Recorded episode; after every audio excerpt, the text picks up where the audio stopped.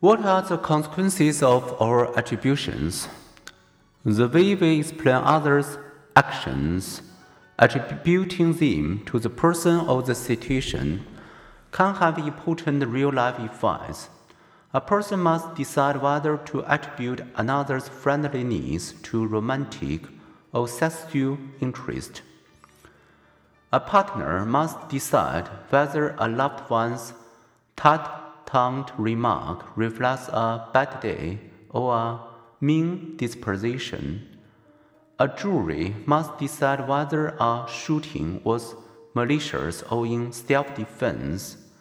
In one study, 181 state judges gave lighter sentences to a violent offender who a scientist testified had a gene that altered brain areas related to aggressiveness.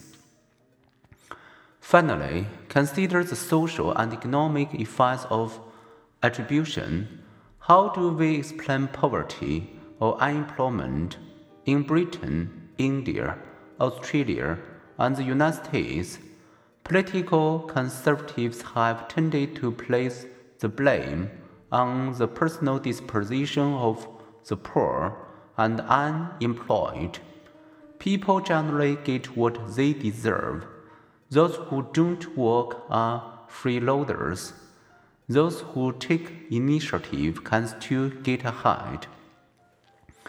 After inviting people to reflect on the power of choice, by having them recall their own choices or take note of another's choices, people become more likely to think that people get what they deserve.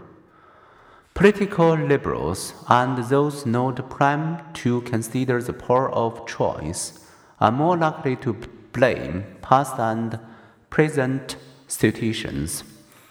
If you or I had to live with the same poor education, lack of opportunity, and discrimination, would we be any better off.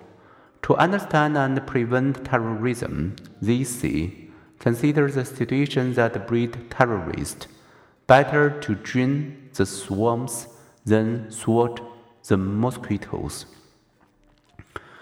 The point to remember all attributions to a person's disposition and to the situation have real consequences.